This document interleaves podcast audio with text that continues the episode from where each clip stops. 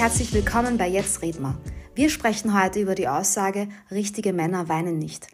Manche von euch haben vielleicht schon den Einführungstext auf Instagram gelesen. Für die, die das nicht haben, werde ich jetzt mal ein bisschen erzählen, wie wir in das Thema einsteigen.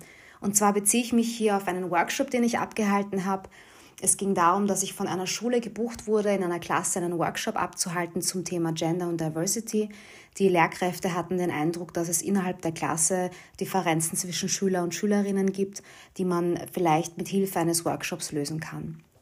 Ich bin also in die Schule gegangen und habe eine Klasse gehabt mit 25 Kids und wir haben uns mit dem Thema beschäftigt, was es bedeutet, ein richtiger Mann oder eine richtige Frau zu sein, welche gesellschaftlichen Zuschreibungen es dafür gibt und wo sie sich selbst in der Gesellschaft sehen. Um einen Diskussionsraum zu schaffen und das Thema anzustupsen, habe ich mit ihnen eine Übung gemacht, wo ich sie in zwei Gruppen geteilt habe. Die eine Gruppe sollte ein Plakat befüllen mit Zuschreibungen zu, was ist ein richtiger Mann und die andere Gruppe zu, was ist eine richtige Frau.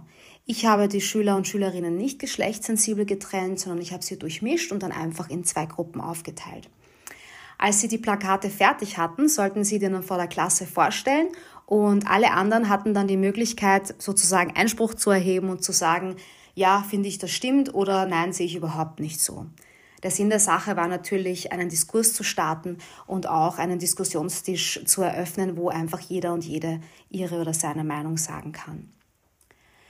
Ja, und ähm, wie man sich so ungefähr vorstellen kann, landeten halt auf dem Plakat ganz viele Aussagen, die ja eigentlich eher konservativ sind, würde ich jetzt mal sagen. Und das eigentlich doch von sehr jungen Leuten. Aber man fand immer wieder so Aussagen darauf wie ein richtiger Mann weint nicht, eine richtige Frau kann gut kochen und kümmert sich um die Kinder, ein richtiger Mann verdient das Geld für die Familie und so weiter und so fort.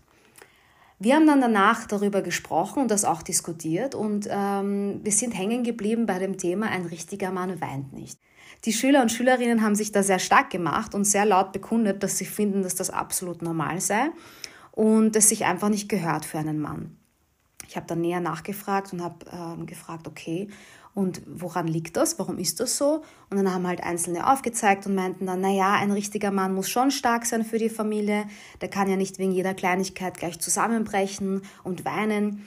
Und noch dazu hat dann eben ein Großteil der Schüler und Schülerinnen erzählt, dass sie auch zu Hause nie den Vater weinen sehen. Das hat mich dann irgendwie näher interessiert und ich habe dann in der Klasse gefragt, okay, wer von euch hat denn schon mal seinen eigenen Vater weinen sehen? Und wie schon erwähnt, waren es 25 Kids und es hat tatsächlich ein einziger aufgezeigt. Und das ist jetzt keine erfundene Geschichte, sondern das ist tatsächlich so passiert. Ich war dann auch ganz hellhörig und habe mir gedacht, okay, von 25 Kids ein einziger, spannend. Und habe den dann zu Wort kommen lassen und er hat dann eben erzählt, dass das eben eine Situation war, wo die Mutter seines Vaters, also quasi die Oma von dem Schüler, die ist eben verstorben nach der Beerdigung sind sie nach Hause gefahren und der Vater ist eben in ein Zimmer gegangen, hat sich eingesperrt und hat darin geweint. Das heißt, der Schüler hat eigentlich nicht mal richtig gesehen, sondern er hat es nur bemerkt, dass der Vater geweint hat. Aber so richtig gesehen hat er es auch nicht, weil der Vater dann eben rauskam und so getan hat, als wäre nie was passiert. Ja, da haben mal alle ein bisschen geschaut, aber es hat jetzt niemand irgendwie was dagegen gesagt. Meiner Wahrnehmung nach hatte ich schon das Gefühl, dass da irgendwie eine gewisse Stimmung in der Klasse war. Also es hat sich so angefühlt, als wäre da schon irgendwie ein bisschen Bedauern da für den Vater. Und ich habe dann halt eben gefragt, ob sie nicht glauben, dass das irgendwie ein bisschen hart ist, ja, wenn jemand verstirbt, vor allem die eigene Mutter, dass man da dann auch nicht weinen darf oder das auch nicht zeigen darf. Da war dann kurz Stille, bis sich dann das Gespräch wieder gelockert hat und einige meinten, ja, das gehört halt einfach dazu und als Mann muss man halt stark sein und umso früher man das lernt, desto besser. Und man soll jetzt nicht glauben, dass nur die Jungs so gesprochen haben, sondern nämlich auch die Mädchen waren dieser Ansicht. Und viele Mädchen meinten so, ja, ich will ja jetzt auch nicht einen Typen als Freund haben, der die ganze Zeit weint und so eine Lusche, sondern ich will schon einen richtigen Mann, der auch auf mich aufpasst und der auch stark genug für mich ist. Also wenn man so genauer darüber nachdenkt und da ein bisschen genauer hinschaut, dann merkt man auch, okay, hier geht es eigentlich hauptsächlich um die Emotion Trauer und das damit verbundene Weinen. Also es ist jetzt nicht generell verpönt, dass ein Mann Emotionen zeigen oder haben darf, sondern es geht hier schon speziell um Trauer, weil ein Mann, der zum Beispiel wütend ist und deswegen eine Schlägerei hat oder irgendwie aggressiv rüberkommt, der wird nicht so sehr verpönt, ja, also besonders bei den Mädels, die haben dann auch gemeint, das würden sie dann eben stark finden und da wüssten sie dann auch, dass sie beschützt sind. Was ich hier also sehe, ist ein Nacheifern eines sehr toxischen Männerbildes. Ist jetzt nicht ungewöhnlich für Jugendliche, dass sie halt gewissen Männlichkeitsbildern nacheifern, aber nur weil es nicht ungewöhnlich ist, macht es das halt auch nicht besser, ja. Also besonders so Aussagen, wo es dann heißt, ja natürlich soll ein Mann nicht die ganze Zeit weinen, der ist ja keine Schwuchtel oder soll nicht weinen wie ein Mädchen. Also wenn man so genauer hinhört und dann einmal sieht, wie viel Abwertung eigentlich auf so vielen Ebenen hier stattfindet, ja, also äh, homophobe und sexistische Aussagen hier dann auch noch dazu kommen, stimmt einen dann doch nachdenklich, oder? Also ich habe mir dann so gedacht, okay, das ist echt sehr, sehr viel Härte in einer Welt, die eigentlich wirklich mehr Sanftmut brauchen könnte. Man darf ja auch nicht vergessen, dass diese Jugendlichen, über die ich hier spreche, das sind ja die Erwachsenen vom Morgen. Also die sind ja, natürlich sind sie jetzt auch schon Teil der Gesellschaft, aber sie haben ja schon noch so ein bisschen ihre eigene kleine Welt ne, in ihrem Ausbildungsweg und in ihrer eigenen Gruppe, mit der sie halt unterwegs sind. Aber irgendwann werden die halt erwachsen und bilden unsere Gesellschaft. Ich finde sowieso, dass Jugendliche irgendwie ein bisschen so der Spiegel der Gesellschaft sind. Also ich glaube, man, man sieht an ihnen schon so, was wir sind, ja. Oft wird so gesagt, ja, die Jugendlichen, die machen ihm so viel Blödsinn und die machen dies und machen das. Und ich denke mir so, okay, und woher haben die das? Ich meine, die kommen ja nicht so auf die Welt. Also irgendwo muss ich das ja sehen oder irgendwo lerne ich das ja auch. Ne? Und besonders in Zeiten von Digitalisierung und auch von immer mehr ähm, Präsent von Gewalt und auch Diskriminierung darf es einen dann halt auch nicht überraschen, wenn man das dann auch unter den Jugendlichen sieht. Ja, ja ich meine, wenn man so darüber nachdenkt, man stellt sich halt so vor, okay, ich bin jetzt ein 15-jähriger Bursche und meine Jungs sagen dann solche Aussagen, ja, nur Schwuchteln weinen oder man muss halt hart sein. Natürlich will man da dem auch entsprechen und besonders wenn dann auch die Mädchen solche Aussagen tätigen. Klar will man sich distanzieren von einer gewissen Verletzlichkeit. Also das ist für mich schon sehr nachvollziehbar. Weil wenn wir darüber nachdenken, wie vulnerabel man eigentlich in dieser Altersphase ist, vielleicht können sich manche von euch noch daran erinnern, aber wenn ich so drüber nachdenke, ich finde, es gibt irgendwie kein Alter, in dem man so verletzlich und angreifbar ist wie das Jugendalter. Ich finde, da ist man so verunsichert in seiner eigenen Identität und man will unbedingt richtig sein und gefallen und man will nichts falsch machen. Und gerade in dieser Zeit kann ich absolut nachvollziehen, dass man sich von solchen Sachen eben distanzieren will. Ich glaube, dass solche Glaubenssätze wirklich schon von klein auf in die Köpfe gepflanzt werden. Also ich kann mich erinnern, vor vielen Jahren habe ich auch mal in einem Kindergarten gearbeitet, das ist schon etwas länger her. Und da kann ich mich sehr gut an mehrere Szenen erinnern, wo in der Garderobe ein Kind geweint hat und die Eltern dann meinten, jetzt reiß dich zusammen, du bist doch kein Mädchen und ein, ein großer Bub, der weint doch nicht. Und ich denke mir so, das ist eigentlich total absurd, ja, weil so mit drei, vier Jahren ist doch Weinen die einzige Kommunikationsform, die dieser junge Mensch überhaupt beherrscht.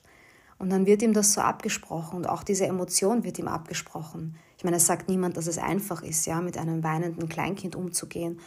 Aber das dann als Mittel zu nehmen, ja, ich glaube nicht, dass das so die sinnvolle Variante ist. Und wahrscheinlich sieht man dann erst später das Resultat. Also für mich hängt das hier schon auch zusammen.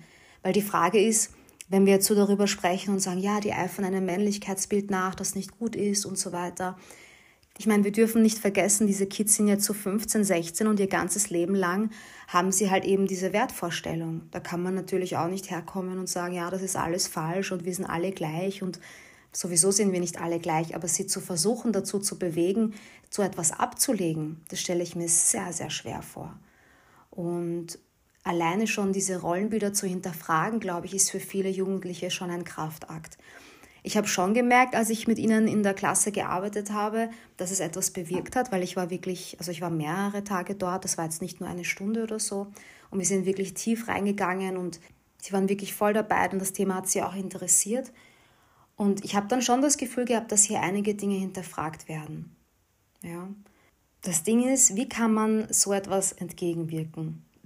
Ich glaube, hier geht es ganz viel um Präventionsarbeit.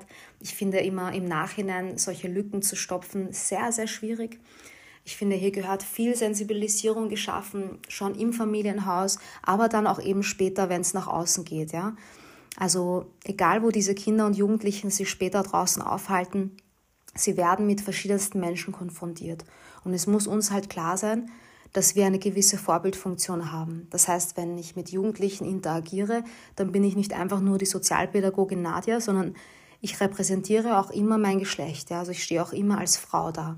Und genauso ist das in allen anderen Berufsgruppen. Also so wie wir uns durchs Leben bewegen, so prägen wir ja auch unsere Jugendlichen in jeder Begegnung, die wir mit ihnen haben. Also dieser Verantwortung sollten wir uns schon auch bewusst sein.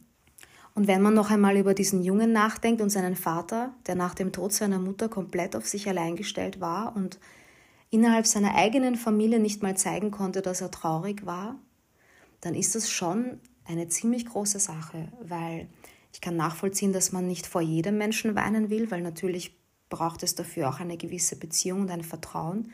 Aber sich in der eigenen Familie so zu verstecken, ist ja eigentlich wirklich traurig. Und da frage ich mich schon, wo bleibt unsere gesunde Beziehung zu unseren Emotionen? Ja? Also wo, woher kommt dieses Weinen ist so schwach? Ich meine, ich glaube, das kennen wir alle, ja, dass wir uns dabei einfach so verletzlich fühlen und das keiner gerne macht. Aber wie viel Mut und Stärke es eigentlich braucht, ja, gerade in dieser Gesellschaft zu weinen, vor allem als junger Mann oder als Mann oder als junger Bursche, egal, ja, das ist irgendwie noch gar nicht so populär. Also darüber spricht eigentlich keiner, was für eine Überwindung das ist und wie viel Stärke das eigentlich verlangt. Das sind so meine Gedanken zu dem Thema. Also ich finde, wir müssen einfach viel mehr darauf achten, wie wir uns gegenseitig begegnen und wie wir auch der jungen Generation begegnen. Denn sie sind nichts anderes als ein Spiegel unserer Gesellschaft. Ja, das war's für heute von mir zum Thema richtige Männer weinen nicht. Wenn ihr derselben Meinung seid oder einer anderen, dann lasst es mich gerne wissen. Ich finde, wir können nur voneinander profitieren, wenn wir verschiedene Sichtweisen miteinander teilen. Ja, dann bis zum nächsten Mal. Alles Liebe!